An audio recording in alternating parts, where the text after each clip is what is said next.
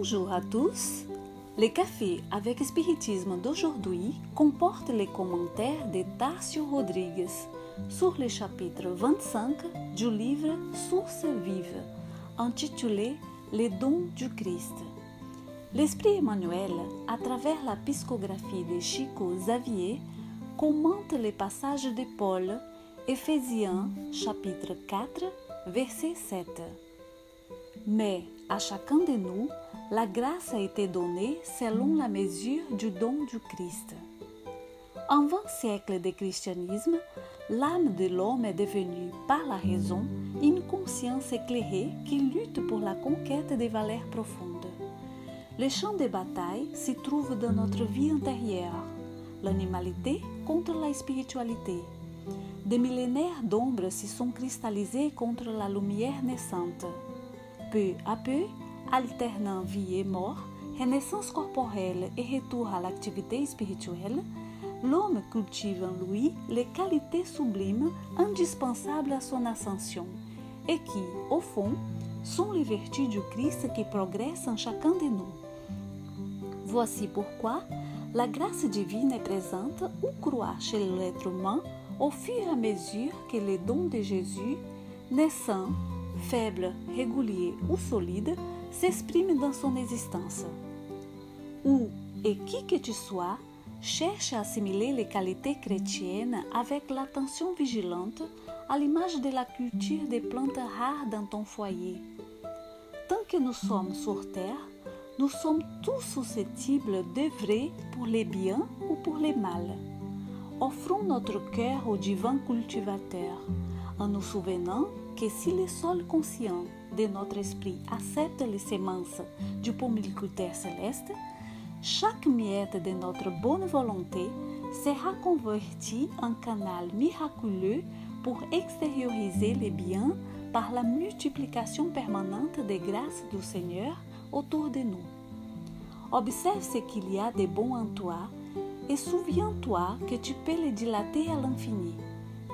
N'essaye pas de détruire des millénaires de ténèbres instantanément. Chaque jour qui passe, fais l'effort de t'améliorer. Continue à apprendre avec les maîtres de l'amour et du renoncement. N'oublions pas que la grâce divine occupera une place en nous dans la mesure de notre réelle élévation dans les dons du Christ. Les messages d'Emmanuel contiennent toujours de nombreux bons enseignements qui sont abordés de manière claire, concise et profonde.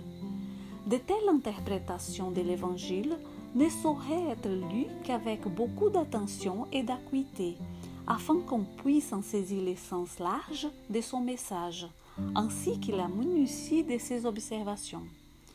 Nous pouvons observer dans ces réflexions que de nombreuses citations du livre Source vive sont inspirées du vocabulaire de la nature et de la grâce divine.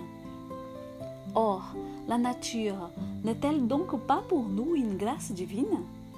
Lorsque nous retraçons l'histoire hébraïque, nous voyons ces peuples qui sont confrontés au désert dire que l'eau et la pluie sont des véritables dons du ciel.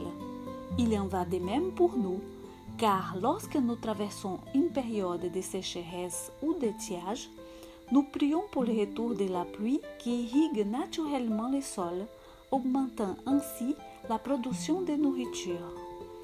Le chapitre 19 du livre Bonne Nouvelle nous rapporte un dialogue entre Jésus et son disciple Jean à propos d'un laboureur qui, en dépit de sa sueur et de ses larmes, creusait un puits dans un paysage aride pour essayer de trouver une réserve d'eau cachée sur le sol.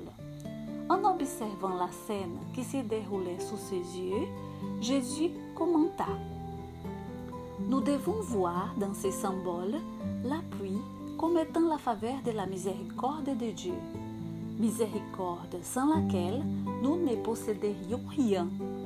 Ces paysages déserts de Jéricho peut représenter l'âme humaine vide de ses sentiments sanctifiants. Ces travailleurs symbolisent les chrétiens actifs qui creusent sur les chemins arides, se sacrifiant bien souvent avec sueur et larmes pour rencontrer la lumière divine dans son cœur. Et l'eau est le symbole le plus parfait de l'essence de Dieu qui se trouve aussi bien dans les cieux que sur la terre.